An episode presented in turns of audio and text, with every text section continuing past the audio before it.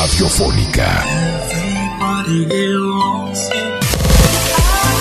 969 Desde General Pico, La Pampa. Llévanos siempre con vos.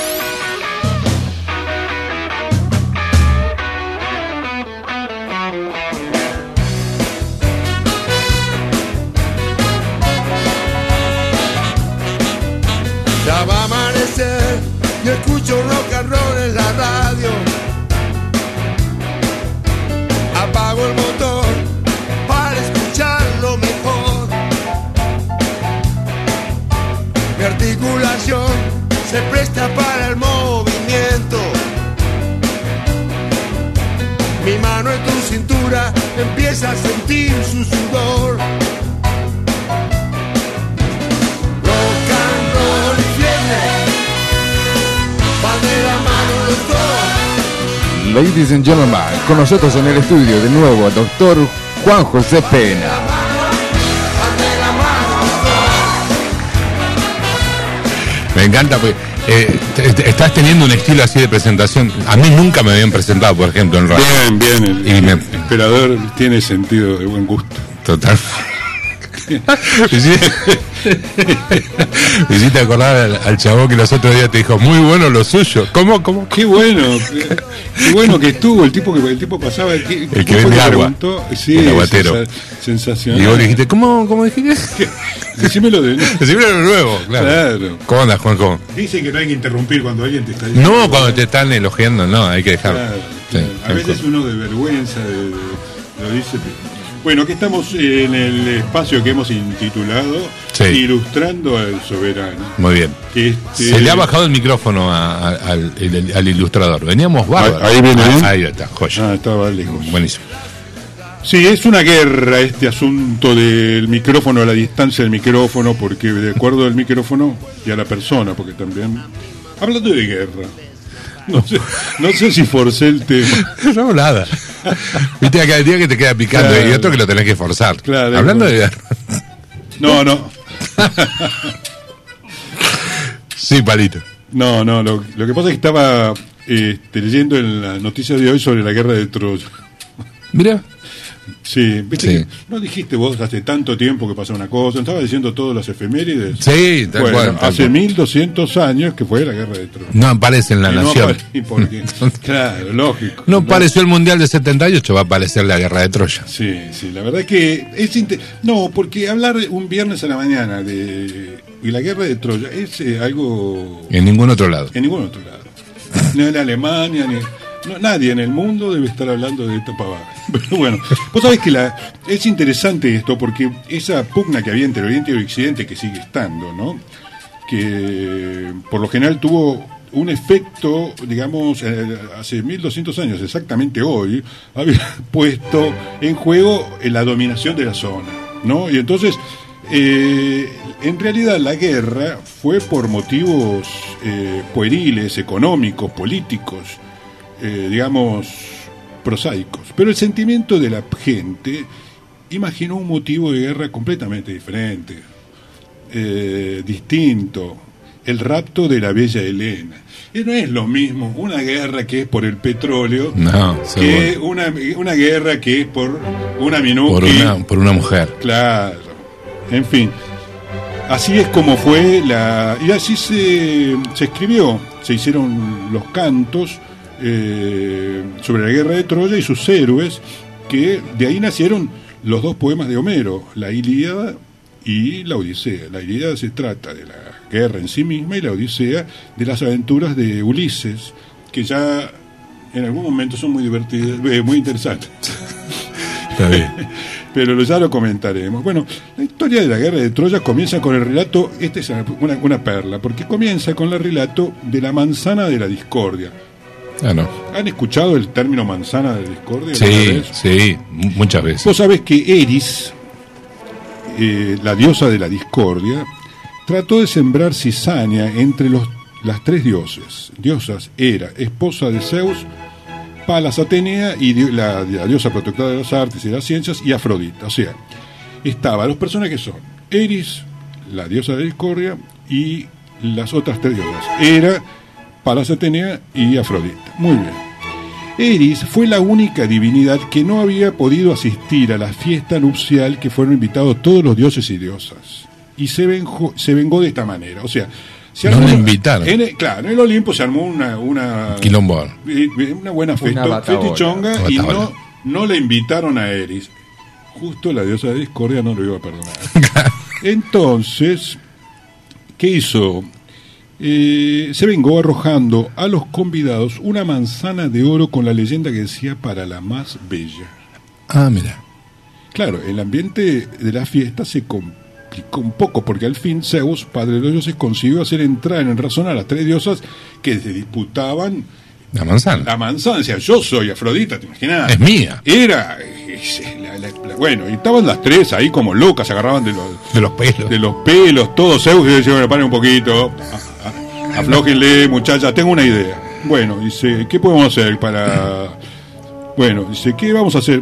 Eh, las convenció de la siguiente manera. Dice, vamos a someter la decisión a lo que deci- a la decisión del príncipe Paris. Paris era, digamos, el más codiciado mortal que había en la tierra y reconocido. El tipo tenía un prestigio. Bueno, entonces la belleza de París también era muy celebrada en el mundo. El padre de París se llamaba Príamo, era el rey de Troya. Bueno, no importa. El asunto es que París, bueno, París era un príncipe, era un príncipe. Claro. Y estaban las tres reinas y Zeus que le dijo, paren un poquitito, Claro. la manzana, vamos a ver a quién se la da, lo va a decidir París. París estaba tranquilo, pasaba nada. París, Te pelota apa- digamos que apacentaba los rebaños de su padre en el monte Ida, cerca de Troya, ahí a la vuelta. de- Un día se le acercaron las tres diosas. ¿Vos te imaginás? Estás apacentando los rebaños tranquilo y te aparecen tres diosas. Eso sí que tiene que haber sido un momento, ¿no? Y le pidieron que zanjara la, la cuestión. Dice, era, le dijo, para un cachito, se acercó y dice, mira, eh, le prometió hacerle el rey más poderoso de la tierra si le concedía la manzana. Porque ahí siempre había, este, así, digamos, lobos, ¿no? Lobby. eh, Claro, lobistas. Claro. Bueno, Afrodita, eh, que le concedía una, como recompensa a la mujer más bella del mundo. Sí.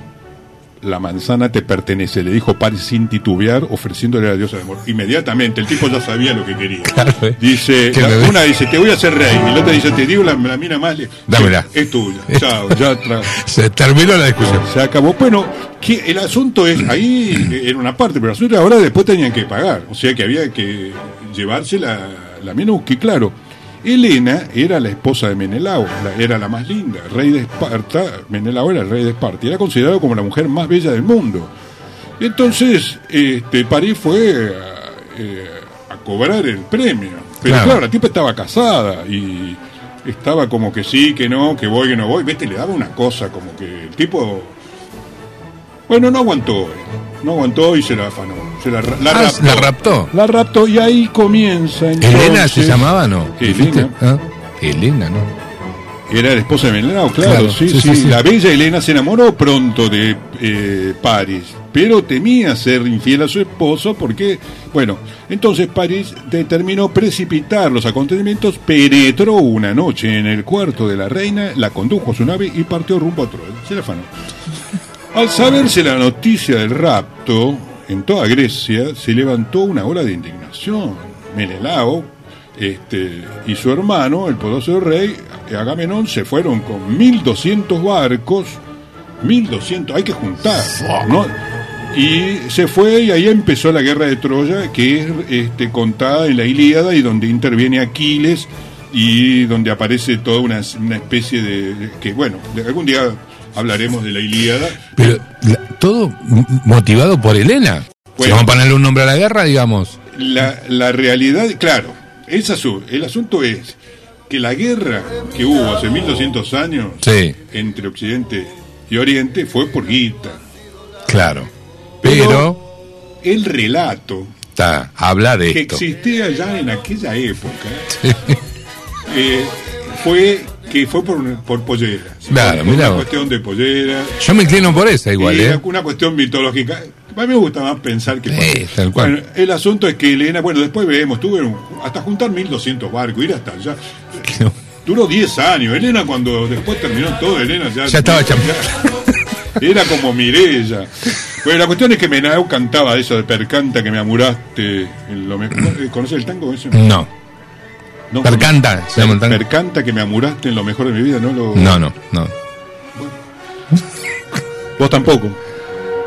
Entonces no, no Eh. puedo preguntarme qué quiere decir. No me pueden preguntar qué quiere decir percanta. Claro. Bueno. Pero vamos, vamos por la percanta. ¿Por qué percanta? Ah, bueno, bueno, ya hay, ahora que hay una, hay una inquietud acá. Hay un entonces- despierto en el grupo.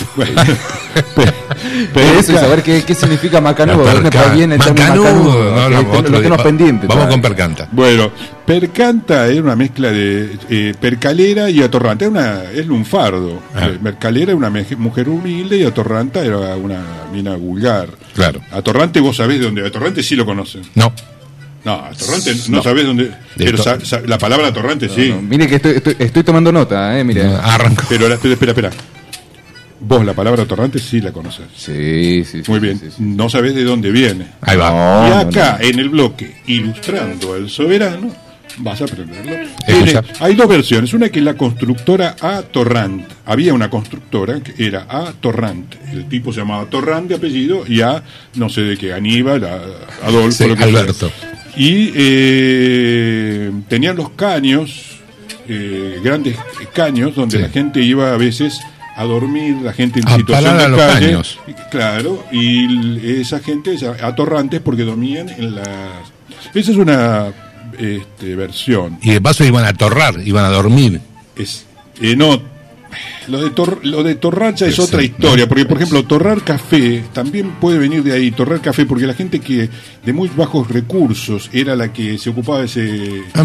Así que eso, eh, no quiero con mucha información complicarles la vida, porque yo veo que están limitados. eh, pero, pero de todas maneras, de todas maneras parece interesante. Y am- amurar, amurar era abandonar, era bueno, no importa. El lunfar ya quedó. A murar. Sí, yo parezco un gil acá que. ¿Y percanta al final? Percanta es la mezcla de Percalera, que era también otra, mujer de de una digamos una mujer humilde y atorranta que Claro. se le decía a las chicas eh, digamos De la, de la calle. de la calle. Sí.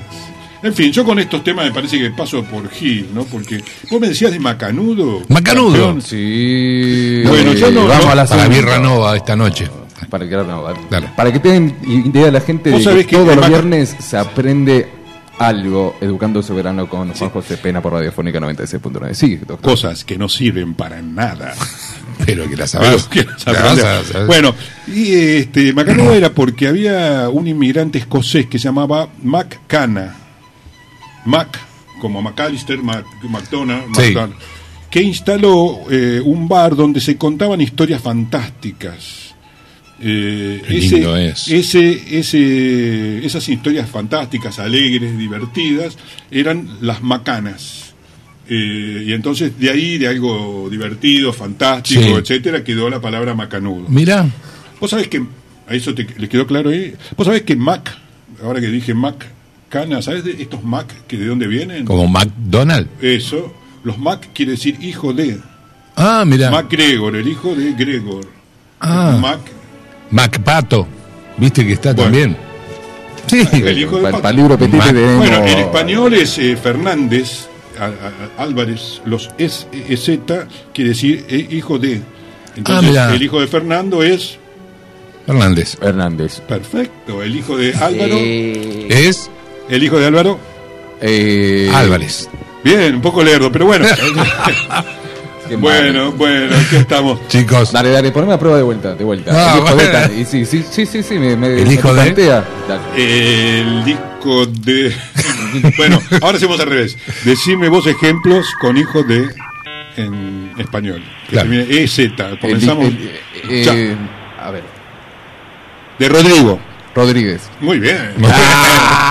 Mira, vamos a dejar acá porque no creo que resista una prueba muy prolongada este muchacho. Pero veo que pone voluntad. Así que bueno, terminamos. Bueno, hay sinónimos eh, que no vamos a seguir ahora, pero de macanudo, chévere en otros lugares. hay- Sí. pero no vamos a seguir también con etimología de Centroamérica, así porque es mucho. De todas maneras, este, aprovechamos para agradecerle al profesor Tomás Birra la información que, aunque tiene un carácter podrido Tomás Birra, cuando yo le pregunto cosas, dice, no jodas con esto. Claro. A la gente sí. no le interesa nada de todo esto. Igual le insistís. Yo le insisto, él igual... Sos dice- cabeza dura, ¿eh? Sí, sí, es verdad. Igual Tomás Birra no vino de vuelta todavía. No, Tomás Claro. Birra nunca va a venir porque él es un tipo agrio, no le gusta a la gente. Amargo. Amargo. Amargo, sí, como dice amargo, Sí, ¿no? un tipo así. Pero bueno, de todas maneras, para eso estamos nosotros, para mm, ilustrar al soberano. Muy bien. Nos vemos el viernes que viene. Acordate que tenés que cerrar con, eh, con Papo, papá. ¿eh? Sí, ¿no? Obvio. Era la idea. Yo estoy cerrando con Papo. Ah, muy bien. Perdón. Si no, si no se va Papo, si no aparece Papo, no me voy. Acá está Papo. Acá Gracias, Papo, Juanjo, querido. Bueno, chao, hasta luego. Hasta luego. Estamos a la, hasta la una haciendo Mañana te cuento radiofónica.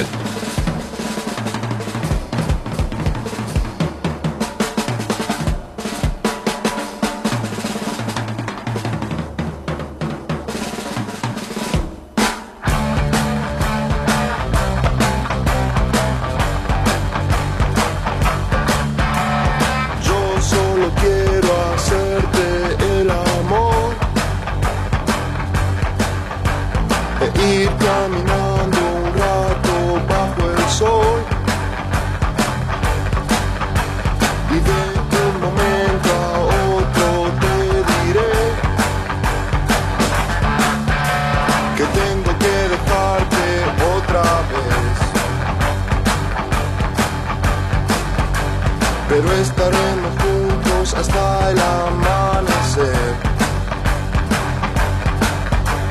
Yo tomo el tren que sale a la hora 16.